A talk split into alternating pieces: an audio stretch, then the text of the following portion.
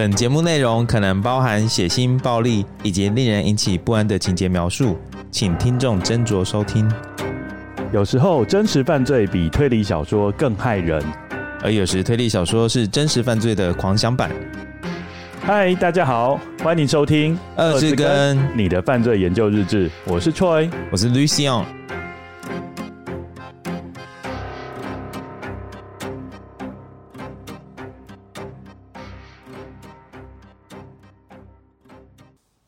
Hello，大家，我们又见面喽。上个礼拜我们讲到什么呢？Mariah Carey。不要这样，观众以为进到音乐频道。好，叫做 Mary Ann Carton，。对，嗯，她是谁？女杀手，而且是第一位连续的女性杀人魔。对，嗯，你知道吗？我们上一次啊，就是我把音档给剪辑师，嗯，他剪完之后，他就跟我讲说，嗯，这不是《明日边界》吗？这个音档说是。剪也剪不完，永远都在剪一样的东西。那应该怀疑说，我们是不是一直从头到尾在 repeat？没有错。如果大家有看过《明日边界》，就知道那是 Tom Cruise 演的嘛。对，可是 Tom Cruise 一直死掉了。嗯，他就是个无限的循环回圈。对，他就一直死掉，然后一直重复，一直 try 怎样才可以到最后可以达到他想要达到的那个目的。你知道吗？想到《明日边界》，我就想到一件事情。嗯，就是事实上，推理小说界也有类似的推理小说作品啊。日本有一个作家叫做西泽保彦，你应该没听过啦。没有，我知道他有出了一本书，书名很有趣，叫做《死了七次的男人》，就是类似《明日边界》的。哎，对，类似《明日边界》，他一天可以过七次，嗯，所以等于说一个礼拜他要过七个礼拜才会过完。透过这种方法去救他的，好像是救他爷爷吧？嗯嗯，刚好有一位政治人物，他那时候好像染上桃色风暴。嗯，刚好这本书又很那时候还蛮热销的，然后他就搭上这个书热销的一个风潮，他就跟媒体大众说：“我就是死了七次的男人。”意思就是说他一定会突破这个桃色风暴，然后重新站起来。那时候我就印象很深刻，像凤凰一样。对对对，我就想说，嗯，这个人应该不是推理小说迷吧？就是断章取义，就是直接取书名就直接讲出来。嗯，我觉得是另类的行销啦。嗯嗯，那我们就回到今天的故事。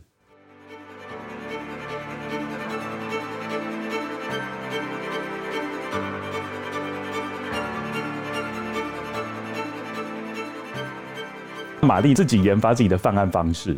本来是从一张白纸嘛，然后到后来进医院，然后学会了用毒药的方式。哦、白纸被染黑，学坏了。出来之后又再嫁人，然后之后又恢复成寡妇，又再去进修，再去更精进，从一直精进到博士啊，硕士、博士这样就是。哎，他已经是 Doctor 了，The Doctor of Medicine，药学博士，应该是那个吧？就是毒药毒药学博士，毒药学毒药学博士。他研发的公式就是。反复的嫁生杀，嫁生杀，对不对？就是嫁人生孩子，然后把他杀掉。今天要讲的就是这个公式有没有被人家破解？嗯，大家应该上一集听到最后恨得牙痒痒的，就既然我们在他要露出狐狸尾巴的时候卖大家关子。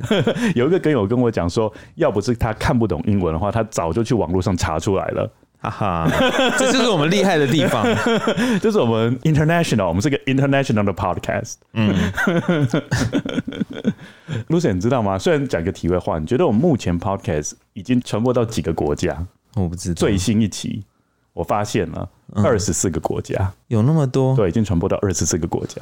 台湾沦陷的最厉害，你长得很像 COVID nineteen 一样。对对对，好，我们就继续上一次的故事。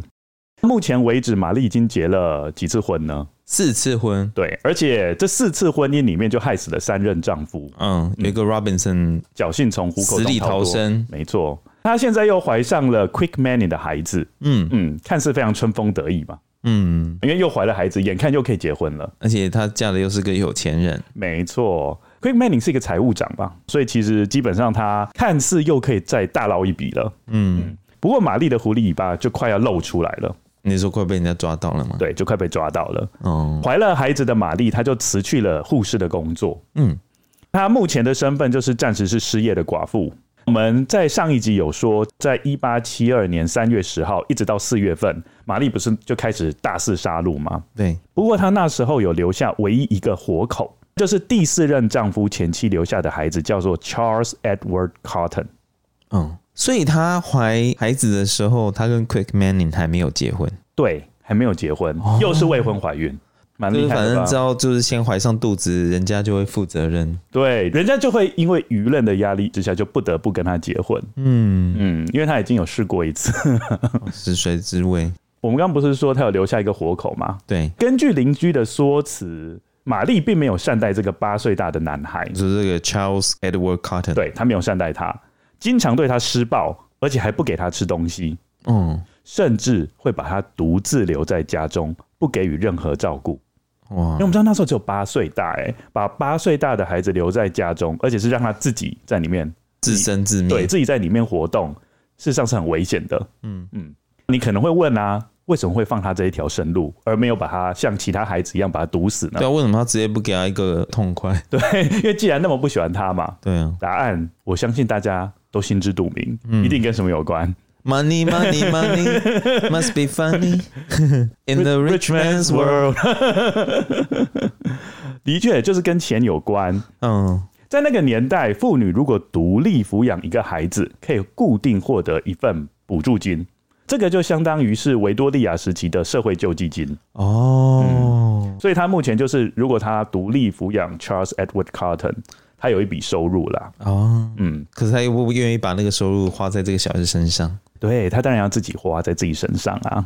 哎，好，接下来我们就是要讲玛丽这位黑寡妇的真面目是怎么样一步一步被揭穿。嗯，一切开端就是发生在 Thomas Riley 他提出的一份善意工作邀约。嗯，Thomas Riley 是谁呢？他是负责审查地区补助金的人员。因为我们刚刚知道，玛丽她不是可以获得一笔社会救济金，嗯，对，Thomas Riley 他就是负责去审核这个救济金到底应不应该被发放，嗯嗯，他看到玛丽失业，然后他又要独立抚养孩子嘛，对，所以他就好心的提供玛丽一份护士的工作机会，又是护士，他又要去精进了吗？哎、欸，我问一个问题哦。如果正常的人听到别人要给你一份工作机会，你的反应会是什么？应该是蛮开心的吧。如果说你今天是领社会救助金的这个状况下，又要抚养一个小孩，是很辛苦的。然后社会救济金想必不会到太多。对啊，那你今天有工作机会，当然是会很开心吧？对。但是我觉得玛丽应该是头脑有点问题，她这时候脑袋结构已经怪怪的了。嗯，就是说等于说她很容易曲解别人讲的话。嗯。嗯所以这一句话，事实上在玛丽的脑袋里面被解读之后，她反而是认为 Thomas Riley 想要取消她的社会救济金。呃，这个感觉就很像有一些人啊，你。他没有说他需要帮忙，然后你又去帮他，他会说你哎、欸，你很鸡婆哎，哎，好像是、喔、可能是这样子吧。或许玛丽她就是说，哈，反正我到时候跟 Quick Manning 结婚，就不用再工作啦。嗯，那你现在又叫我工作，嗯，他可能想说想休息吧。他可能觉得 Thomas Riley 很鸡婆啦。对，没有错。无论如何，在经过这一番对话，因为 Thomas Riley 有建议他嘛，嗯，嗯，在玛丽的想法里，让 Charles Edward Cotton 继续存活下来的诱因突然消失了。我就觉得他就是可以直接让他死，免得他都要有工作，是不是？没有错，因为既然有人一直建议说他有一份工作，嗯，感觉上就是不想要让他得到这一笔钱，嗯，就不如先把孩子杀了再说。哦，对。于是玛丽在和 Thomas Riley 谈完话后，第六天 Charles Edward 就过世了。嗯嗯，我觉得这个是个很大的败笔啦。怎么说？因为时间太短了，就是说玛丽她这一次下手太重。哦，就是一谈完这一场话，立刻就置他于死地。嗯，后来会发现这是一个很大的败笔。你这样讲，感觉好像很 support 他，很支持他，就是啊，他真的是 不该这样子做，他性子太急了。我觉得你心里深处是很支持吗？没有，我想说，看他这一部戏可以上演多久啊？嗯嗯，太早被贝亚康就无聊了嘛。但是眼看就要被贝亚康了，也差不多该落幕了，稍微稍微帮他一下，杀了那么多人，也差不多该落幕了。Thomas Riley 的主业其实不是审查地区的补助金，嗯，它有点像是现代社会不是有那个大楼的管理委员会，嗯，它是审查大楼的预算嘛，嗯，通常里面的委员主业都不会是审查员嘛，嗯，他都有另外自己的职业，会有点像义工，对不对？对，都有点像是义工。Thomas Riley 他担任这个也是无给职，他主要的本业是贩卖杂货，嗯，杂货通常里面什么都有，其中一定会有的东西就是药品。Thomas Riley 曾贩卖给玛丽含砷的肥皂。嗯嗯，玛丽原本跟他说，购买肥皂的用途是要来做清洁洗剂。嗯嗯，所以砷可以拿来当做清洁剂的成分啊。对，没错。哦，嗯，在古时候的。嗯，嗯，但是 Thomas Riley 是认为肥皂应该是被玛丽用来毒杀 Joseph Natchez 和几个孩子。他怎么会这样觉得？嗯，我觉得主要原因是他觉得和玛丽谈完天之后，对他的孩子就忽然间死掉了。嗯，他就开始觉得很狐疑。现在就知道 Thomas Riley 事实上已经极度怀疑玛丽了嘛？对，嗯，Thomas Riley 他有一个朋友，对，他其实是 Charles Edward 的主治医师。嗯嗯，类似一个家庭医师啦。嗯嗯，Thomas Riley 就把他的疑虑跟这个医生讲。嗯，他就觉得说，哎、欸，Charles Edward 他的死因非常可疑。嗯，就那个八岁大的小朋友。对，因此这位医生就在 Charles Edwards 死后就拒绝帮他开死亡证明书。嗯嗯，在这种情况之下，验尸官就会开始介入，然后进行尸体的勘验。对于玛丽来说，情况就非常不妙了。对对，因为现在有专业的验尸官开始要对尸体进行解剖，嗯，对，就有可能把罪行全部都揭穿出来，嗯嗯。这时候玛丽至少已经逍遥法外，长达了十年了。这有十年了，差不多十年。我们稍微分析一下好了，为什么到目前为止玛丽都一直很难被抓到？嗯，事实上其实有几个原因。怎么感觉不止十年呢？差不多中间嫁了四次哎。对啊，差不多十年啊。真正玛丽公认的下手时间大概是三十二岁。OK，嗯，目前为止她大概四十二岁，大概距离大概就十年间。OK，对。玛丽一直没有抓到的原因有哪些呢？没有被抓到原因，我就是刚好有搭上那个商罕跟那个，我懂我懂我懂，搭便车搭便车，对啊，有搭上这些便车啊，嗯、所以就都巧妙的让人家觉得说啊，就是个受害的妇女。有几个主要的理由啦，Lucian 讲的，我觉得也是其中一个理由。嗯嗯，还有一些其他的理由是，通常玛丽是独立一个人犯案。嗯嗯，他没有跟其他人讲，当然他不能跟其他人讲啊。哎、欸，我跟你 说，被害人，我跟你讲哦，我已经杀死了四个丈夫，超爽的，那个保险经理的爽爽的。我觉得他偶尔还是要发泄他的情绪。嗯、你记不记得我们上一集有讲到一幕？嗯，就是那个医生从那个窗户。旁边经过就发现他跳舞。哦，对，对啊，他还是要在暗地发泄他的情绪啦，就是雀跃，对，应该是晚上睡觉的时候都在一边笑着这样睡，对，是不是？对，但是我觉得他也蛮厉害的，就是说他的口风还蛮紧的啦，嗯，对，不会轻易和人透露说，哎，我昨天杀了那个老王，怎样怎样子，对对对，他就不会讲。街坊邻居，再来第二个，我觉得很大的因素是他们经常搬家，嗯。因为搬家的话，其实基本上很多证据都不见，或者是很多原本跟你熟识的人都忽然间变得很疏远。嗯，事实上，如果警方在询问证人的时候，他可能说：“哎，好像五六年前我看过他，但是已经忘了。”对对，这也是一个因素。嗯嗯，不过也是跟玛丽她其实前几任丈夫的工作性质有关，因为他们就是比较中下阶层的工作。有帮玛丽加分这一点，掩盖杀人的部分有帮玛丽加到分。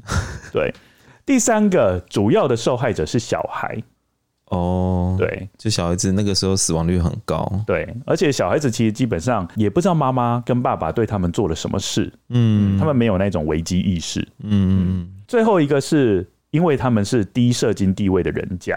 就算他们生病，然后请医生来，嗯，嗯，那我们都知道嘛，我们这《甄嬛传》就知道嘛，嗯，就是对那一些比较不重要的人，就是太医就随便看看嘛。哦，对。但是如果是很重要的，走个过场的这样，对，很重要的人，太医就会仔细把脉，然后仔细调药方。嗯，对，所以跟有一把脉就知道有麝香。对，所以我的意思是说，因为他们是中低下阶层的人，嗯，所以基本上医师过来也就是随便乱开那个诊断证明，对，都会随便乱开。哦，死因就没有真正被调查嘛。嗯嗯，这样其实那个保险公司也很笨哎，对不对？不是，他就应该跟一些医生签约，因为他保险金一直在赔啊，对对不对？他是应该就应该要起疑了，对不对？然后应该自己底下也要有一些商业合作的医生啊，嗯，就是负责就是去勘验这些尸体啊，嗯，免得让这些你看一堆玛丽脸的那么爽，对不对？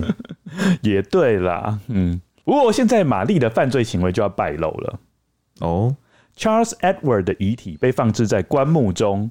摆在家里等待埋葬，这是当时的习俗之一。要摆几天，你知道吗？不知道，好恐怖。不过当时勘验尸体的水准跟现在比起来，其实差异非常大。嗯，以这件案子为例，验尸的地点竟然是在玛丽家里面厨房的桌上。哎呦喂，而不是在我们现在的病理实验室。厨房桌上不是吃饭的地方吗？以后那边吃饭不是就都会想到这个 Charles Edward？但是就是这样啊，医生就在 Charles Edward 的消化系统里面找到白色粉末。嗯，不过他一开始是认为这是他开给 Charles Edward 的处方药物，因为 Charles Edward 那时候有点疾病了。嗯嗯，白色粉末不是有很多种吗？对，所以不一定是，也有可能是面粉呢、啊。面粉 还没吃完的面粉吗？谁会喂孩子吃面粉呢、啊？太奇怪了吧？这种奶粉还比较可能。起先，这个医生没有对尸体做任何化学上面的检验，只是先将死者胃里的残留物保存在瓶子中，并单独将死者就是 Charles，嗯，他的胃取出来，埋在自家的后花园里。为什么要取出，然后又埋在自家花园？这个我就是在收集资料的时候百思不得其解。为什么？我是不知道施施肥的概念吗？可能家里面的花一开始长得不太好吧。所以，哎，我听说小朋友的胃啊是最滋养的，然后就拿去直接放在那个花园，这样好怪哦。对，我也觉得这很奇怪。那你为什么不放肾还是肝？为什么是胃？我都不懂。应该是胃可以找出他到底生前吃了什么东西吧。可是也这样子，可是也不用取出，然后埋在自家花园呢。好了，总之他就是做了这一件很奇怪的事情。Disgusting。刚刚讲到的 Thomas Riley，他对医生勘验的方式他不满意。嗯，他希望这个医生就他取出的样本可以做进一步的化学检查。他应该。想到你竟然把人家的胃拿出来，然后埋在自家花园，他当然会不满意。很奇怪，到底在搞什么东西？我觉得他应该是蒙古大夫吧，他应该也没什么 sense 的感觉啊。感觉是对啊，他就看一看，哎、欸，白色粉末也也没有特别化验，不知道在搞什么哈。嗯，于是呢，这个医生就在 Thomas Riley 的催促之下，就真的对遗体进行了雷因斯测试。我完全没有听过，这个是一种。德国化学家发明的一种嗯测验重金属的方法。嗯嗯，首先你要将可疑的体液或者是组织溶解在盐酸里面。嗯，然后你接着就把铜条插入溶液中，把它加热。如果你这个铜条上面出现了银色的涂层，就可能代表这个体液或者是组织液里面是有汞金属的。嗯，但是如果出现其他颜色的涂层，那就可能会代表。里面含有砷、锑或是其他有毒的重金属物。你们在学校做实验也会做这个实验吗？哎、欸，这个完全不知道。我不是化学系的啊。哦，对，嗯。但是雷因斯测试其实不是一个很可靠的检测技术。嗯，因为如果你的盐酸或是铜条，如果你不太纯的话，事实上你可能会出现伪阳性。嗯嗯，这个方法事实上在现代科技也是有被沿用的。嗯，但是它会再。搭配一些其他的检验方式，比如说 X 射线绕射方式这样子，这样才能进一步确认检验的正确性。嗯，好，但是无论如何，当时这个医生在测试 Charles Edward 的胃里面的残留物之后，他就发现说他是被毒杀的。嗯嗯，那、啊、可是你们刚刚不是说不见得会准吗？不见得会准，但是将就着用啊。对啊，那这样不是很容易误判？我觉得其实，在 DNA 鉴识之前，嗯，冤案的一定很多啦，嗯，我是这样认为啦。所以玛丽其实是被冤枉的。你怎么忽然间站在他角度上？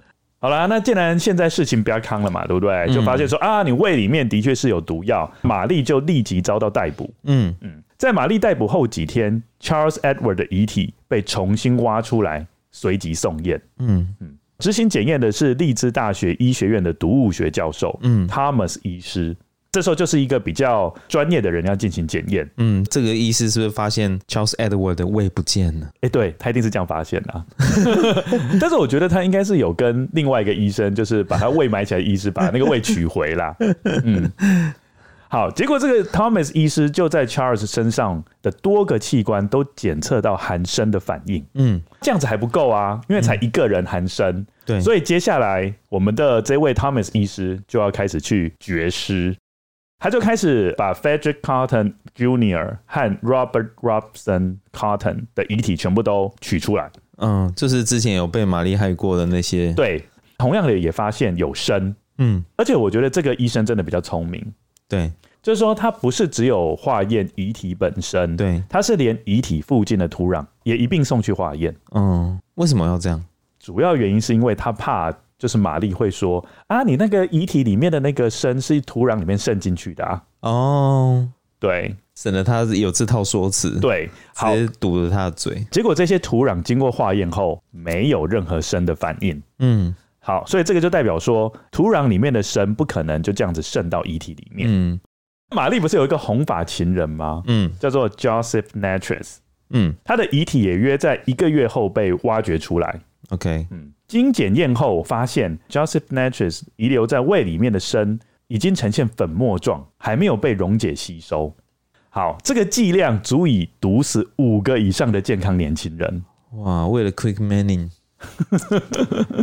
我觉得啦，玛丽应该是在下药的时候，她手有稍微抖了一下，然后就想说啊，算了算了，将就着用好了，这样就可以。我是觉得他想要赶快跟 Quick Manning 结为连理，所以就直接先了断了 Joseph Natchez，而且他加超多的哎，哎，亏他两次进入医院进修，把他当那个盐来撒，很可怕。接下来我们就要讲玛丽的审判。玛丽的审判，因为她怀有身孕嘛。哦，Quick Manning 的小孩，对，Quick Manning 的小孩，嗯，然后就被延迟到孩子出生才开始进行，嗯，我觉得，嗯，很少见的发现，说古时候也有一些人道主义的存在，让他生，让他生，让他生，让他生，这是九品芝麻官的梗，哦，真的吗？对，你如果没有看过周星驰的电影就不懂，好好，难怪我都没有笑。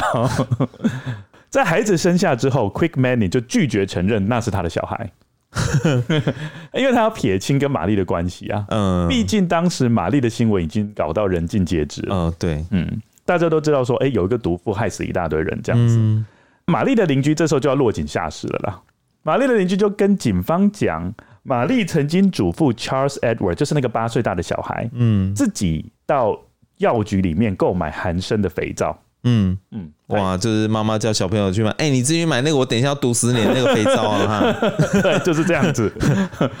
不过他的理由当然不是这样子啊，他的理由是说啊、呃，因为家里面有长虫的床垫啊，嗯、要这个肥皂来清洁嘛。嗯，药剂师也是算有点良心，就立刻拒绝卖给年幼的 Charles Edward。嗯嗯，因为那是违法的行为哦，他不能卖给他这种肥皂。对，含砷的肥皂是不能随便卖给未成年的小孩子的。嗯嗯，在不得已的情况之下，玛丽只好跟这位邻居一起去买。嗯，然后这两个妇女就一起把买到的肥皂就调成清洁液。嗯，然后就开始一起清理床垫。嗯，但是他们没有把这个清洁液全部用完。对。所以这位邻居记得，玛丽将剩余的清洁液就放在储藏室的一个罐子里面。嗯，他事后就跟警方讲说，这个应该就可以证明玛丽家里面储存了含有砷的毒液。哦，对，可是家里有清洁剂很正常啊。至少代表说，他那时候买到的东西有储存一部分，嗯，就没有用完就对，对，没有用完，一部分的砒霜没有用完，对，一部分没有用完，嗯，我觉得玛丽也应该是很害怕用完吧，就说啊，好了好了，已经够干净了，不用再用了，应该是这样想吧，对，留一点我要拿来杀小孩，最终玛丽的孩子只有两个存活，嗯，我们复习一下有哪两个好不好？我知道是有一个那个 Robinson 的吗？对，那个是很早以前就重新回到爸爸的怀抱，辗转从那个送到朋友的手中，然后辗转又跑回了那个爸爸的手中。对，这是第一个。第二个就是 Quick Manning 的孩子。好了，虽然 Quick Manning 不承认啦，但是我觉得应该是他的孩子啦。嗯嗯，好，就这两个存活，现在都死光了。说不定是 Joseph Natchez 的孩子，也有可能。好，但是玛丽始终坚称自己是无辜的。嗯嗯。在监狱里面，他写了很多信给自己的亲戚朋友，嗯，甚至是他的前夫 Robinson，你看又来找他了，要找麻烦。收到他的信，应该是立刻把他丢到垃圾桶吧？嗯，直接没有丢到柴火里面，哦，直接烧了，直接烧了。嗯，他当然跟 Robinson 说他是无辜的嘛，然后请求他帮忙。嗯，当时这一些信呢，都有被新闻刊登，嗯，就开始有些人同情他的处境，总有一些支持他的人嘛，我只能这样说，嗯。嗯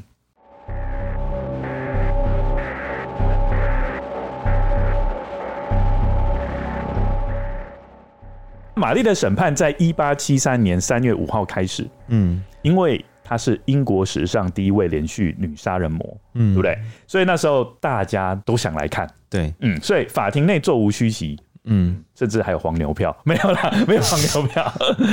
好，反正就是挤爆了就对了。对啊，好，观礼者主要都是女性。我觉得女生都想要来学一下玛丽到底怎么杀自己老公。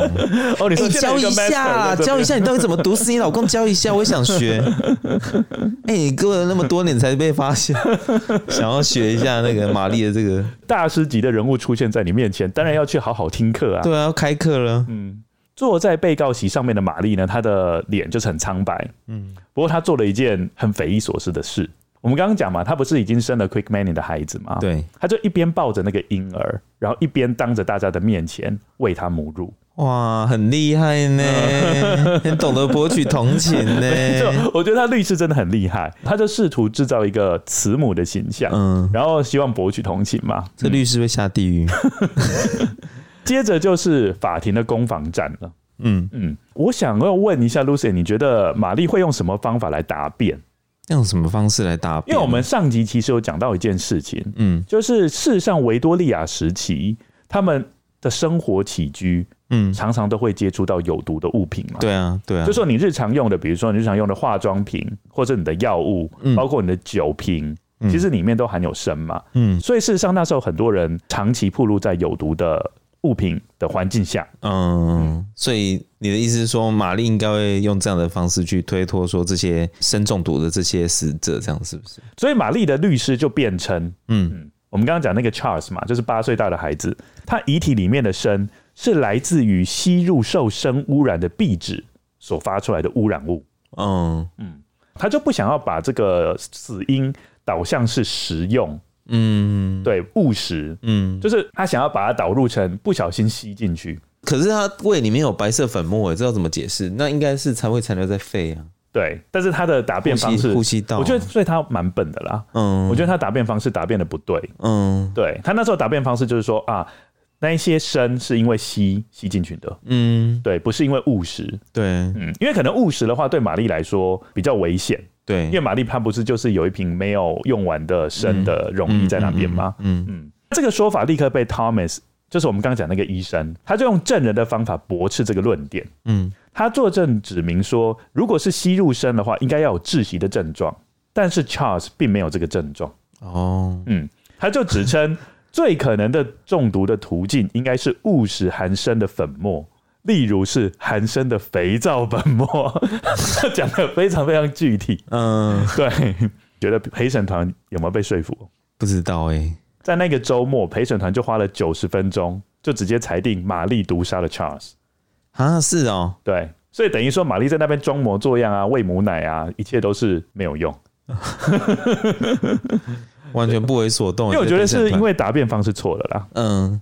对对对，他就是讲用吸的，可是就是胃明明就有粉末，这个根本就说不通。对，所以法院就判处玛丽绞刑，嗯，但是裁定不公开执行绞刑，嗯，意思是说那时候还有一种情况就是公开执行绞刑。那为什么不公开执行绞刑？我觉得是给他一个死死前的尊严啦。嗯，对，因为如果很多人在旁边鼓噪说你是毒妇，这样子骂骂骂，其实基本上除了肉体上面的痛苦，还有心里面的痛苦。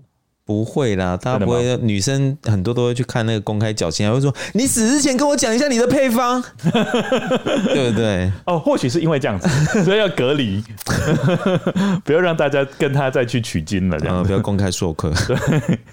根据报道，在听到宣判后，玛丽原本冷淡淡定的表情突然显露出惶恐的神色。嗯嗯。玛丽就是因为贪念出卖了他。对对，我觉得啦，他要不是那么快就把 Charles 给干掉的话，说不定到目前为止这个就变悬案了。嗯，对，他就是人家跟你讲完说啊，我要提供你护士的职位哦，你就忽然间把你的孩子杀掉，嗯，就让人家怀疑了嘛。嗯，对。不过他之前杀的那几个，他们都没有再去调查哦，可能都腐烂了吧。哦，因为很久了。对，你有没有发现他出土的，就是重新出土的那一些，都是他刚杀过的。哦，都还验得出来。对，都还至少验得出来。现在应该都验不出来了。嗯，在一八七三年三月二十四号，就是玛丽被执行的日期，群众围在监狱外墙外，因为我们都知道他们都没办法亲自去看嘛，嗯，所以他们就只好待在监狱的围墙外。嗯嗯，他们就等待八点钟的到来。你会觉得这些群众非常有事。人家都不让你看了，你还围在那边干嘛？就看不到啊！就是想要学嘛，干嘛这样？根据报道，玛丽在执行前喝了一杯茶，怎么了吗？没有，就很英式的感觉。我带了 cup of tea，我觉得这还蛮好笑的，因为英国人就是就是很爱喝茶。哦，对啊，就是我想要都要醒醒的，就是就是你看以前以前那个古装剧啊，对，就是都是一定会让你一个最后一顿。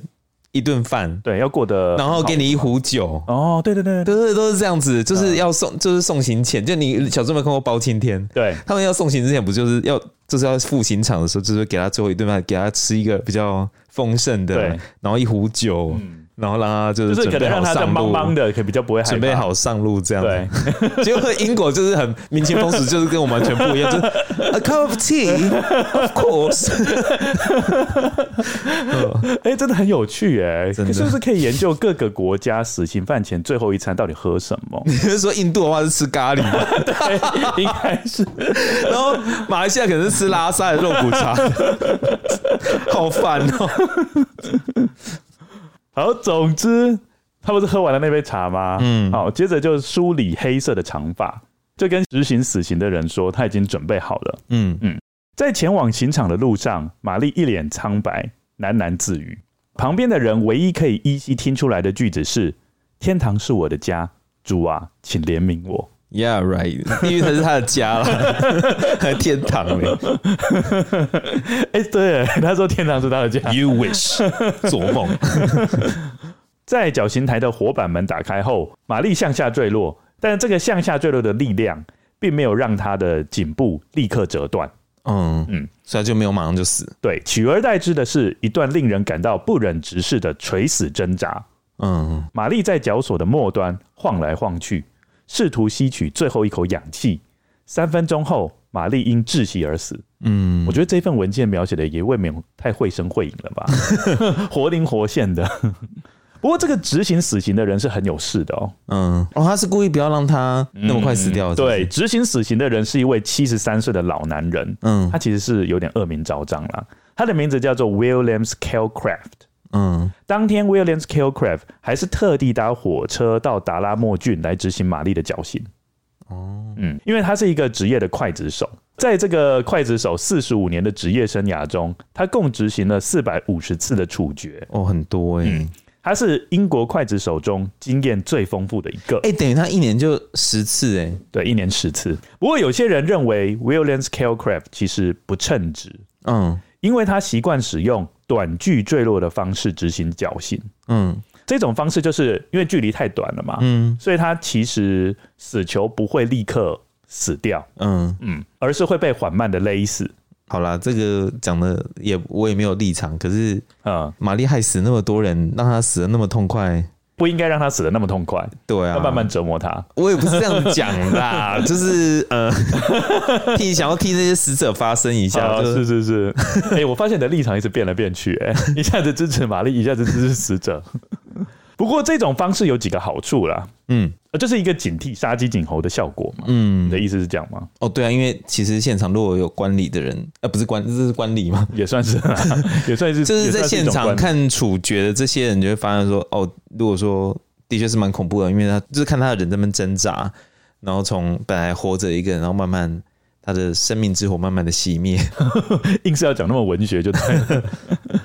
我稍微讲一下一些好处好了，就是这个死刑，对，用这种短距坠落有什么好处？嗯，可以增加戏剧性。哦，就我刚刚说的那种啊，对，因为死囚不会立刻死亡，而是不断挣扎。嗯，死囚的家属通常会在旁边。嗯嗯，为了减少这个死囚受折磨的时间，通常他们就会忽然间全部都冲到绞刑台上，然后用力把死囚的双腿往下拉，或者是用力把他的肩往下按，就试图让他们早点解脱。他们还可以。家属还可以进去那边，对，哦，家属可以进去，家属进去看，哦，然后家属发现说，怎么好像他的亲人，嗯，受到如此大的折磨，嗯，他们就会冲上前去，其他人就会在旁边笑，是哦，对，哇，就是那一种感觉，嗯，嗯，哦，所以那个时候玛丽她没有人可以帮他往下拉、欸，对，他就得自己一个人在那边挣扎。其实我觉得是，我觉得我想到的画面是，你知道，嗯、就是玛丽在被吊的时候，然后下面很多亡魂一直在拉他。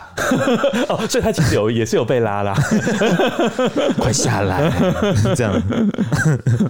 不过还有第二个好处，第二个好处就跟 William Kilcraft 蛮有关系的。嗯，因为执行这种短距坠落啊，头跟身体就不会分家哦，不会分家，鲜血就不会四溅。嗯，因为执行完毕后，Williams Killcraft 他有时候会把死囚的衣服脱下来卖给收藏家当成纪念品，所以他要把玛丽衣服脱下来啊？应该有，哎呦，就把它卖给想要收集这个衣服的人。尽管玛丽始终没有认罪，嗯，但是她作为英国第一位女性连续杀手的名声仍然屹立不摇，而她的故事就成为当地童谣的主题。Lucien 帮我们念一下这个童谣的内容。好，Marian Cotton, she's dead and she's rotten. She lies in her bed with her eyes wide open. Sing, sing, oh what can I sing? Marian Cotton is tied up with string. Well, well, up in the air, selling back puddings a penny a pair. 这什么意思啊？玛丽她死了，然后尸体腐烂了，她躺在床上，眼睛睁得大大的，唱啊唱啊，哦，我能唱什么呢？玛丽被绳子绑住了，在哪里？在哪里呢？在高高的天上，他在那里卖着黑色的布丁，两个一分钱。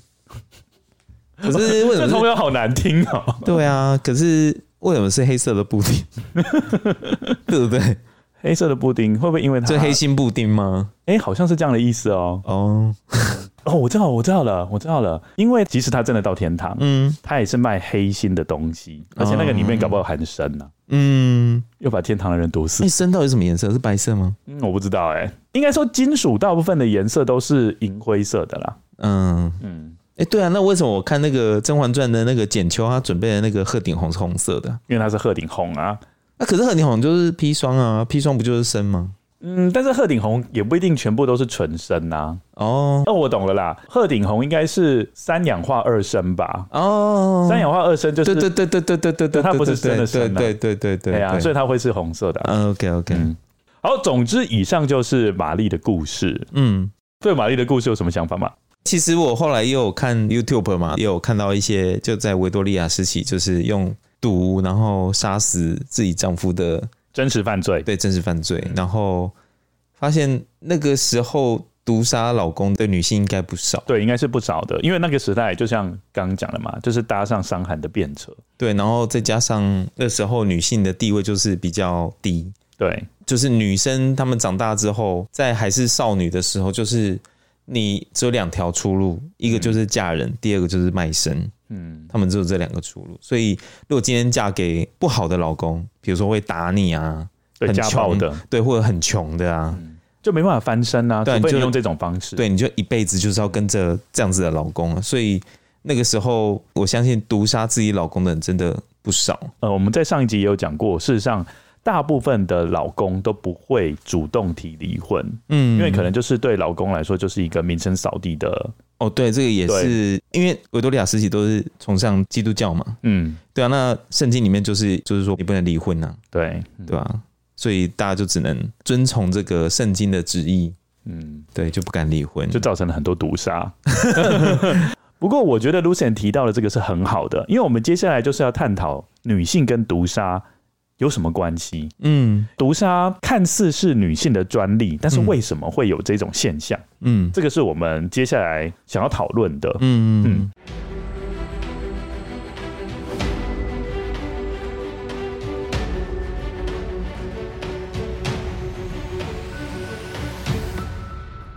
呃，我稍微做一个起头，就是 FBI 曾经有针对发生在一九九九年到二零一二年这十三年。他们有把这十三年发生的谋杀案把它统计出来。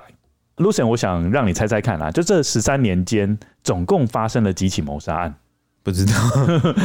好，是高达十九万五千起左右。哇，那么多，对，就非常多。当然，这十九万五千起男性的谋杀犯贡献了大概九成左右。嗯嗯，男性跟女性杀手最常使用的谋杀方法其实不是毒杀哦。嗯嗯，其实是枪杀，我想也是啦。美国就是没有枪支管制。对对对，嗯，枪杀占了男性谋杀案的谋杀方法的三分之二以上。虽然女性杀人犯使用枪杀远低于二分之一，但是枪杀仍是女性杀人犯占比例最高的谋杀方法。嗯，但是如果是以毒杀来说，即使是在女性杀人犯当中，大概也仅仅只是第六名的地位而已啦。你说毒杀吗？毒杀，嗯，如果以单单纯纯以毒杀来说，女性谋杀犯使用毒杀的比例是男性谋杀犯的四倍，哇，很高哎。对，所以我们这边要问的问题是：女性谋杀犯比男性谋杀犯喜欢使用毒杀吗？嗯，而男性谋杀犯是不是比女性谋杀犯更喜欢使用枪杀？嗯。嗯，感觉是 这个，我们要稍微提问一下。嗯，首先要问一个问题，就是说，到底枪杀跟毒杀有什么一样的地方跟不一样的地方？我想到的就是枪杀跟毒杀的共通点，就是他们通常都不用花什么蛮力。哦，嗯，因为像枪杀的话，它就是扣扳机嘛，对，那它不用花很多力气。毒杀更是啊，嗯嗯，相较于勒杀，就是勒住脖子的那一种，跟刺杀比起来。这两种谋杀方法都不太需要花什么特别力气，所以或许这就是为什么枪杀那么流行的原因。嗯，接下来我们要讨论的就是毒杀跟枪杀有什么不一样的地方。枪杀的话，应该比较不需要跟被害人互动。嗯，因为我们在《十二宫杀手》就有讲到嘛。对，以枪去杀人的话，表示这个人跟被害人是比较没有接触的。毒杀的话，我觉得是不一样的地方，就是说毒杀大部分是应该是认识这个人，或者是跟他有互动过的，你才有可能去做毒杀。嗯，没错。那我这边也有自己的一些论点。嗯，我这边想法是，第一个枪杀是有声音的，嗯，然后毒杀是比较神不知鬼不觉。毒杀也会有吧？毒杀会有声音吗？呃，就被害人死前的声音，哎，这枪杀也有，真的。不过枪杀，枪杀会有很明显的枪击声啊。嗯嗯，等于说，如果这两个谋杀的方法比较起来，毒杀比较不会制造噪音污染。What the hell？这个时候还在顾虑这个，没有错啊！杀人还要吵到别人，这很没有道德哎。街坊邻居明天还要上班呢，大家都还要安睡呢，不要吵到人家睡眠品质，好不好？是是是是是，不好意思。对对对，而且毒杀跟枪杀还有一点啦，就是外观上面的辨识度。嗯，枪杀很明显，身上很明显会有。弹孔，嗯，只是毒杀就比较难，一眼就可以看出他是毒杀了，嗯嗯嗯。接下来还有就是枪杀的凶手一定要在现场附近，对，没错吧？即便你是狙击手，虽然距离比较远，对，但是你还是要在现场附近嘛，对对对，对不对？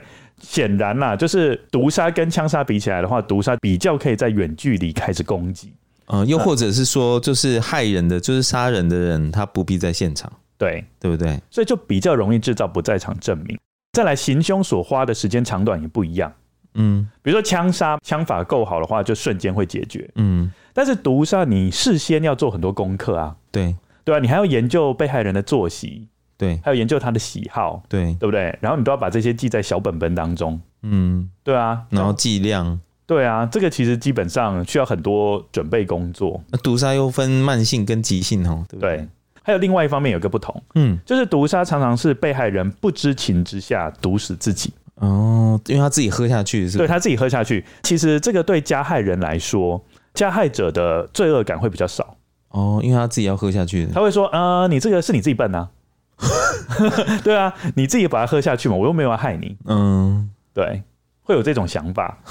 好，哎，这个就让我想到一件事情啊，就是我们在《甄嬛传》里面，嗯。那时候不是甄嬛有身孕嘛？嗯，然后华妃不是就罚她跪？对，然后那时候他就说那是你自己笨，他是说是你自己不重用，对，你自己不重用，跪个一两个时辰就小产。对，其实我觉得华妃罪恶感是很深的，对，但是他为了就是用这种方法想，那事实上他就不会觉得那么内疚。对对，毒杀也有这种方式，就是可以让加害者有个开脱的方法，或是让他心里面比较释怀。谁叫你自己要喝？嗯，我又没有真的要害你。嗯，对，当然这种答辩方式在现代的法庭上面是完全没有用的。当然啊，这个事情就是因为你而起啊，对不对？对。但是你有想到一件事情吗？嗯，如果你真的因为这种方式，假设啦，嗯，你就是放一个有毒的东西在冰箱里面，对，然后就有人因为这样子死掉，对，到底是应该要判故意杀人呢，还是过失致死？哦，对不对？因为这时候那个加害人一定会说。呃，我又不是故意放在那边的，而且是他自己喝下去的。哦，就比如说冰箱里面有一颗马铃薯，然后它已经发芽了，可是有一个生活白痴就把它拿去煮，然后自己吃一吃就中毒。这个又不一样哦，自己中毒，这个又不一样哦，不一样吗？马铃薯发芽那是自然现象啊，对啊，但是在冰箱里面忽然间有一个有毒的东西，那不是自然现象啊。没有，比如说我知道你，我知道 Troy 他是生活白痴好了，哦，然后我就故意把那个。马铃薯放在里面，放在冰箱放很久了，哦，然后结果就出去玩了，玩了几天，然后没想到就煮来吃，然后 Troy 就很 很懒得出门啊之类的，他就自己把那个马铃薯拿出来煮一煮了，就自己就马铃薯中毒，对不对？好了，这个在现代的刑法中，这在现代的刑法中有个专有名词，嗯，叫做未必故意。嗯，这意思就是说，感觉上你不是主动方，嗯，但是这件事情发生没有违反你的本意，因为你就是希望它发生，嗯，这个我就直接把你当成故意，哦，所以以华妃那种情形，嗯，事实上他就是故意杀人，嗯，对，就那个对那个小孩来说，其实就是故意杀人，嗯，不会是过失杀人。那马铃薯呢？刚那个案子吗？对啊，那个案子你就会是故意杀人啊，然后我放马铃薯在那边，他自己发现，然后你自己吃掉，这样是我故意杀人？对啊。啊，好冤哦！就是这样子啊，因为你就是希望他这件事情发生嘛。那你怎么知道？我只是就是冰在冰箱里，是你自己要吃的哎。这个就是可以炒，但是。如果是检方，他就会用这个方法想，就是你是未必故意，就是这件事情你是很希望它发生的，嗯，而且发生这件事情你还会更爽快。可是马铃薯放在冰箱保存是很正常的啊。好好好，我们先到这里啦，我们不是这边法律的辩论啦。啊，好啦好啦好啦，那你还没有讲说为什么女生？女性就是喜欢使用毒杀，哎，对，这个是很重要的，嗯、因为我们刚刚只是讨论的前提是毒杀跟枪杀不同。的不同性，还有同样一致性的问题。对，接下来要讨论一个大哉问了，嗯，就是女性为什么要使用毒杀？哎，我们要不要就是要讲之前要讲一下，我们对女性没有任何的，我们现在要讲的都是传统社会上的问题，嗯，对，因为我们知道。历史的性别发展史就是这样的演变嘛，嗯嗯，所以我们这边讲的完全没有要什么贬低或者是歧视的任何意思，是。对。第一个最重要的原因是传统社会对女性有一些不恰当的期待，对，就女生要端庄贤淑懂事啊，什么三从四德啊这一些的，嗯，没有错。发现一件事情哈，就是我们在讲解这边的过程中，我觉得用《甄嬛传》还蛮搭配我们的例子来讲。嗯，所以我们这边会用到很多《甄嬛传》的例子，加上 Lucien 跟我其实都是对《甄嬛传》有一点点理解。老实说，我看了十几二十次，很可怕，也不知道花了人生花了那么多时间在看这个有意义吗？那个，哎、欸，《甄嬛传》配便当很好吃哎、欸，就是中午午休时间不知道看什么，YouTube 不知道看什么啊，那看《甄嬛传》。好了，我其实我也不能这样讲你，事实上以前我是康熙来了配便当啊。好像、哦、也没好到哪里去，每次笑到岔气。好，以宫斗剧来说，皇后她是母仪天下嘛，嗯，她都是被寄望说要爱护底下的妃嫔，嗯，然后要扮演和事佬，那解决妃嫔之间的争斗，嗯，这事实上是很为难皇后的一件事情，嗯，这这个是传统的社会给皇后一个很不恰当的一个期待，对，因为我们都知道在一夫多妻。对，那时候不是一夫多妻吗？对，在这种制度之下，你要一个皇后表现得非常雍容大度，是一个很困难的一件事情。对啊，因为重点就是你在后宫里面，如果你能博得皇上的宠爱，事实上你的日子就可以过得很好。对，那个如果有看过《甄嬛传》的根友们，你就会发现，其实整个《甄嬛传》呢，不管是哪一个女人在里面，其实都下场不是很好。对。包括甄嬛，即便她成为太后哦，对了，你看她 最后还是跟果郡王没有没有跟她真正爱的人在一起。结为连理。对啊，虽然后来她当上了太后，可是还是孤苦了。对，所以我们就知道嘛，就是表面上他们要维持一派和谐嘛，嗯，因为毕竟他们都是皇帝的女人，他们一定会有冲突嘛，因为他们为了争宠，这些冲突就不能是正面的冲突，嗯，就必须要转成。台面下，对台面下，或者是经过一些设计，然后再浮出台面上，一并发作，让直接扳倒这个人。对，所以，我们这边可以讲啊，毒杀它就是一个无声的武器，所以就会变成一个最好的方式。嗯，因为那时候的女人就被社会赋予说，不能正面跟人家起冲突，你要端庄娴淑，所以什么事情都变成台面下。我跟你讲，很少人真的跟华妃一样啦。嗯，我觉得华妃就是很容易跟人家正面起冲突。对，她那时候不是后来她不是有冲到那个皇后的宫里面嘛？嗯，然后那时候皇后不是就是说什么类似泼妇这种话？对，因为她就是那时候在到景仁宫之前，就是皇后的住所之前，就已经在外面就听到那个曹贵人在揭发她多年的恶行，所以她一进来就是一脚踹在那个曹贵人身上嘛。对。所以就代表说，女性跟人家正面起冲突会被人家冠上泼妇。嗯，但是你有没有发现一件事情哦？我们可以回到以前我们在求学时期，嗯，那时候比如说你跟一个同学起冲突，对，同学甚至会鼓励说：“那你为什么不当面跟他讲？要自己闷生闷气？”他说：“你要像个男人一样，嗯，就是你就是要当面跟他讲啊，嗯，对不对？”所以男人跟另外一些人正面起冲突，反而会被视为是一个。有骨气，嗯，然后很勇敢的象征，嗯，所以我觉得这个就是一个一个很不公平的一件事情。对对对，那变变成是女生都只能藏在心里面这样子。对，所以我们这边就可以呼应啊，就是为什么是毒杀，嗯，对不对？接下来我还要再讲第二个为什么女生喜欢用毒杀的原因。嗯嗯，刚刚不是说女性被赋予过多的不恰当的期待吗？对，其实这个不恰当的期待，你另外一方面来说，其实就是对女性的控制嘛。对，就是你不能怎么样，其实就是一个限制，一个控制。这也可以反映出男尊女卑，嗯，因为只有女性要受到很多限制嘛。对，男尊女卑最实质的影响，就是其实他们资源是分配不均，就是很多资源是分配给男性，男生不是分配给女性。嗯，比如说后宫最常出现的一个词就是后宫不宜干政，嗯，这是一个资源的限制。对，就是不让你去踏这一件事情，就是女性被局限说你只能管家事。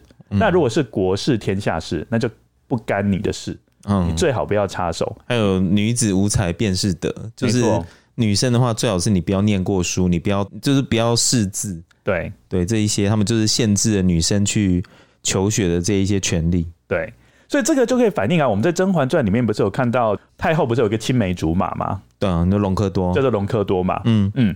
事实上，太后跟隆科多事实上应该是私底下交情还不错的，青梅竹马。对，皇帝那时候不是想要执意杀了他吗？嗯嗯，就是杀了隆科多，因为就是因为政事上的因素嘛。对、嗯，他觉得留下他对他来说是一个威胁。对，在这种情况之下，太后不是很想要说服皇上吗？对，但是这个时候就会发现他的立场在当时社会是站不住脚的，因为如果他说服皇上要赦免隆科多的话，事实上他就是干政嘛。对，太后就不得不放下这种儿女情长，嗯，嗯，就私自自己用毒药去解决了隆科多，嗯。嗯，这边就可以反映出当时女性的无奈，嗯，对，我们刚刚讲嘛，后宫不宜干政，这边就牵扯到政治权，对，对不对？政治权又直接影响到的就是兵权，嗯，对不对？就是你一旦有政治权，你才有可能有兵权嘛，嗯，就代表说女性不习惯拿刀跟拿枪，也不习惯拿剑。因为他们就是没有实质握有兵权嘛，嗯，所以他们对这些武器都不会很熟，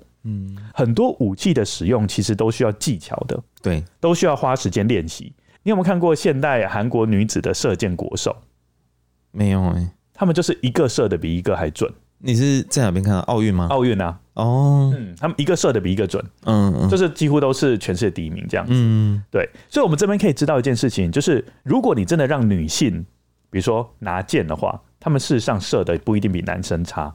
嗯，也代表就是说，现在的女性的地位是有慢慢在上来的，对，在提升当中，在提升的，对，因为早期的女性就不可能拿到这些东西，对，所以她当然不可能用拿刀、拿枪跟拿剑的方式跟人家起冲突嘛，嗯，必须，你是说现在的话直接射箭？哎、欸，你得罪我，这样射箭射过去，所以就变成说，古代的女性就只能转而向周围熟悉的东西去取材嘛。嗯，比如说菜刀，没有错啊，去获得一些灵感，嗯，要不然就是草药嘛，嗯，因为草药就是可以照顾生病的家人，他们会常常接触到，嗯，在整个后宫当中，安陵容她就有特定的角色，她就对香料很熟悉，很有研究，没错，就是因为她平常很容易接触到嘛，那个她那时候不就借借那个借姐姐护甲一用，借借那个甄嬛的那个护甲来。对，然后用那个幻影香，这样用一点点，然后再闻，马上在鼻子上闻就可以讲出一堆的那个香料出来。好鼻师，现代好鼻师，对啊，超厉害的。难怪女性会比较习惯用毒杀，因为剩下的武器他们没有接触，嗯，就不会精通，就可以就地取材一些生活上的一些用品，就可以直接拿来当做他们毒药的配方，没有错，是不是？我这边可以稍微分享一下，就是中世纪的贵族女性，嗯，她们其实就是用毒的高手，嗯。他们会将颠茄的汁，颠茄我们不是上次有讲过吗？对，就是阿加莎有一本书就是用颠茄，嗯，对对对，对，它的汁液可以做自然的瞳孔放大片。哎、欸，我那个时候有去查颠茄到底长怎么样，它长得很像蓝莓，就是一颗一颗啊。对，嗯，小心不要误食哦。野外啦，到野外的时候不要误食。对，我们其实在 IG 跟 Facebook 都有放那个照片。嗯，中世代的女性就会把颠茄的汁液当瞳孔放大片。嗯。好方便哦！对，就把它滴在眼睛上面，然后瞳孔就会放大。哦，这样就不用带放大片呢。他们现在怎么没有这样用？这是毒品哎，是毒汁好不好？不过我们都知道点太多会失明嘛，嗯，所以就代表说当时的女性的她们很懂得去拿捏那个药量，嗯嗯，代表她们是非常非常熟悉的。嗯嗯，哦，那颠茄就是。左手滴眼睛，右手滴在老公的汤里面，哎、欸，万用，万用，万用，真的万用。另外，这个 FBI 的调查也有特别指出，女性谋杀犯的被害人往往是最亲近的人嘛，跟自己比较有关的，对，不是老公就是孩子。嗯，Lucian 有想说用什么方法可以解释这个现象吗？怎么讲啊？我觉得男性犯罪大部分是为了钱财啊，对，或者性呢、啊？对，或者性，嗯，女性的话，我觉得他们反而不是会去因为这样去杀人的吧？我这边有自己的想法，哎，就是为什么女性谋杀犯的被害人往往都是身边很亲密的对象？好，你说，我自己的想法是传统社会，传统社会就是男主外女主内嘛。对，玛丽的故事里面也知道，就是维多利亚时期。她不是有约定俗成吗？嗯，就是女生结婚之后就要辞去工作，对，专心在家里面服侍老公、照顾孩子嘛。嗯，事实上这个就是一个生活圈的一个线索，女性的生活圈就被迫被限缩在家庭里面。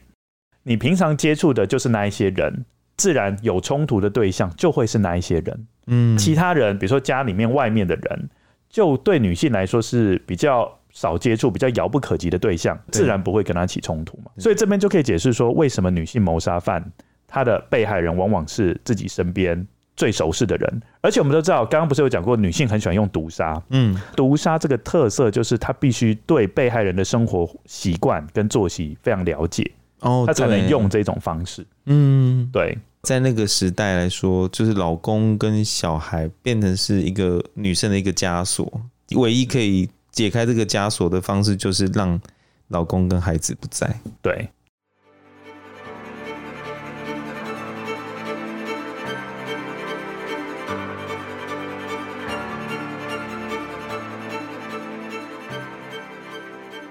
接下来就是要讲一下女性连续杀人魔的研究，嗯，因为我们刚刚是讲 FBI，FBI 是讲女性跟男性的杀人犯，嗯，这边是要讲女性连续杀人魔的研究。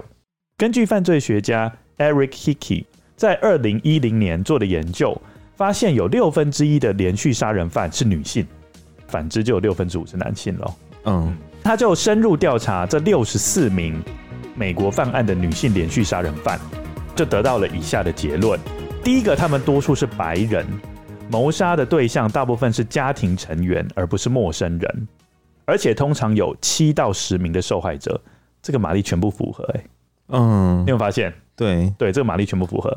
再根据 Kelleher 在一九九八年对一百个女性连续杀人犯，他进行研究，指出多数的女性连续杀人犯的动机是经济上的利益。哦，所以是为了钱？对，是为了钱。这个也跟玛丽很像嘛。对对，护理和看护是他们最常见的职业。哦，这个玛丽，我我跟你讲，在读这个研究报告的时候，一直叮咚叮咚叮咚，就是。玛丽几乎每一项都符合，Mary check，然后这个 check，这个 check 都打勾，她几乎每一项都符合。哎，嗯，百分之四十的女性连续杀人犯在医疗保健相关领域工作，百分之二十二担任照顾者的角色，例如保姆或是全职母亲的工作。这个两个都是照顾人的角色啊，对，都是嘛。嗯，护士也是嘛。在样本中有接近百分之四十的女性连续杀人犯患有某种形式的精神疾病。嗯。包括 PTSD、人格障碍、躁郁症、重度忧郁症等。嗯，PTSD 就是那个创伤后压力症候群。对，这个远高于美国民众四分之一的普及率。就是只要是女性连续杀人魔，他们患有这些疾病的人特别多，对，是特别多的。嗯，还有其他针对女性连续杀人魔的一些研究。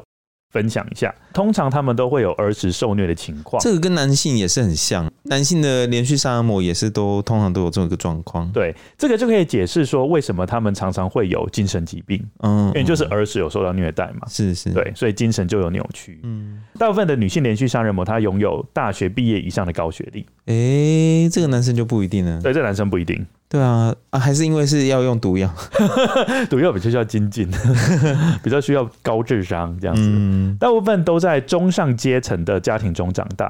哎、欸，这个玛丽就没有中，这个玛丽没有中。对啊，再来，外表至少都要普通以上。玛丽，呃，玛丽有啦，在当时很多人追求她。哦，也是啦，也是对啊，嗯嗯。再来，第一次杀人的年龄落在三十二岁，根本就是 bingo。玛丽就差不多在这个年纪第一次杀人了。至少经过七年才被逮捕，玛丽撑过十年左右了。嗯嗯，但是也差不多了，有超标，嗯，超标，难怪可以第一名。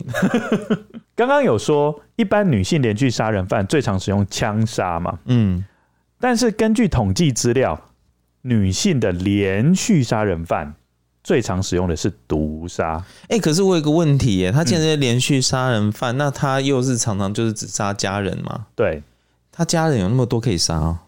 那应该是要很大的家族哎，不用啊，就是再婚就好啦。哦，对耶，啊、哦，我想的就是很单纯，就是只嫁一个，然后杀完就哦，好啦，没事了。对啊，他们会再嫁啊，哦，对不对？啊、哦，真的是。然后动机主要就是经济上的利益。嗯嗯，比较一下，男性连续杀人犯的动机主要就是性。嗯。不是像金州杀手就是啊，是。金州杀手他不是屋子里面重要的财物他都没有带走，对对对对对，他都是直接就是性侵嘛，然后带走的都是很小的东西，比如说戒指啊这些小东西，把它当成纪念品，嗯，对啊，哎，那这个这个又延伸另外一个很有趣的话题啊，就是女性都是为了经济，为了钱，嗯，去成为连续杀人魔，对，那可是男性就没有。哦，这个是蛮重要的。对，你看男生他们并没有因为说去抢钱，嗯，就一定要杀人，嗯，可是女生要抢钱就是要杀人。我看到是另外一个面向，哎，什么面向？就是说也是反映到传统社会当中，嗯，男性是主要在家里面是赚钱的角色，角色，对，基本上经济对他来说就不是主要诱因了嘛，因为他可以自己去赚钱。但是女性在传统社会里面是一个类似被供养的角色，嗯，对，就是男性要把钱。哦，维多利亚时期那个时候就就说嫁了就不能再对对对，那就变成说他们在经济上面他们是没有主导权的，嗯，对，等于说如果他想要在经济上面有主导权，他想要有财富自由，对，他就必须把这些障碍给除掉。对，OK，嗯，好，接下来百分之九十二的女性连续杀人魔认识他们的被害人。其中有三分之一是杀了丈夫，百分之四十四是杀害自己的小孩。这个都不过这时候就衍生一个问题啦，我可以问一下 Lucien 啦。嗯，明明女性在传统社会里面，嗯，她所好了被赋予的一些刻板印象，好了，嗯，她就是要很爱护自己的孩子啊，对，孩子就是她自己生的嘛，对，她跟孩子之间应该要有很深的情感上面的链接，嗯。对，因为毕竟是怀胎十个月嘛，嗯、那十个月也蛮痛苦的嘛，对，对不对？为什么女性会因为经济上的原因就痛下杀手，是杀了自己的孩子？你看这个在女性连续杀人魔里面占了百分之四十四，哎，嗯，其实不少的比例，嗯。嗯，哎、欸，可是那我又想要问呢，啊、嗯，你对台湾或者是中国的女性连续杀人魔有研究吗？这个我们没有研究。呃，我想要知道的是说，我想要知道的是说，今天在不同的文化背景之下，因为我们知道中国、韩国、日本、台湾，我们都是受儒家思想影响的。对，外国人就会觉得说，我们长大之后就要离开父母亲，我们就要自己独立，我们不用孝顺父母亲。对外国人的想法了，这个比较薄弱了，他们就对这块比较薄弱。可是我们就很，我们就是要孝顺父母亲。对对对，举这个例子就是说，那是不是也是因为这样，所以国外的连续杀人魔他们比较多？女性这块的话，又你刚刚说四十四怕会杀害自己的小孩吗？哦，嗯，对，我在想说，是不是他们在道德道德伦理的这个价值观上面比较薄弱？嗯，不像我们会比较。有受到以前人的呃这些思想的影响。你这样子讲对啊，因为台湾的连续杀人犯可以说非常非常少，嗯，对不对？即使像郑捷，他也不能归类在连续杀人犯里面，嗯，对不对？因为郑捷他是在很短的时间内就杀害了很多人，嗯，那一个不算是连续杀人犯，对不对？连续杀人犯一定要有一个冷静期，嗯嗯。我觉得这个真的是有关系，就是西方社会它比较强调是个体的自主性，对。对，它跟家庭之间的连接关系就没那么强，对对对，比较重视自我实践了，对对对对，可能在传统东方的社会里面，家庭成员都赋予就是他们要互互相扶持，嗯，对，为了对方好，可以稍微做一点自我牺牲，嗯，欸，那种是不太一样的，嗯，对。哦，对了，针对这个部分，其实有人有讲，可能还有另外一个原因，就是除了我们刚刚讲的那一些，嗯，还有另外一个原因，就是为什么女性连续杀人犯会那么多的比例杀害自己的小孩？嗯，就是女性连续杀人犯，她就是精神有问题哦，对，OK，她的精神有问题的比例特高，嗯，所以就是因为这样的原因，所以他们就孩子的关系跟金钱比起来，他们就会选择金钱，OK，嗯，我觉得其实基本上，如果你有精神疾病的话，嗯，你的自我意识。就会变得非常强，你就不会特别去管别人的存在了。接下来，女性连续杀人犯他们还发现重婚率高的惊人，玛丽啊，对啊，而且平均都会有两次重婚。以上就是英国史上第一位女性连续杀手的所有的细节。嗯嗯嗯，你觉得最有趣的是哪一个段落啊？当然是露出狐狸尾巴的段落，对不对？大家一定是当头棒喝嘛，就是精彩绝伦啊！我们在这个玛丽的上下两集里面，跟各位跟友分享了，就是玛丽的个人的生活经历。对，然后接下来也有分享衍生的一些话题，包括女性跟毒杀之间的关系，还有就是犯罪学家对于女性连续杀手的一些调查。我们今后的。方式也会是这样子，就是我们会先对杀手的生平做一个简介，之后，然后还会针对一些他们延伸的议题。我觉得那个延伸的议题其实也算是我们一个很大的重点了。嗯，因为我觉得就是说，如果我们单纯只讨论杀手的生平，其实上都是只是讲一个故事。嗯，对，但是没办法带出更深入的东西。OK，我们下礼拜要讲的也是跟毒杀有关。嗯嗯，只是下礼拜毒杀的人。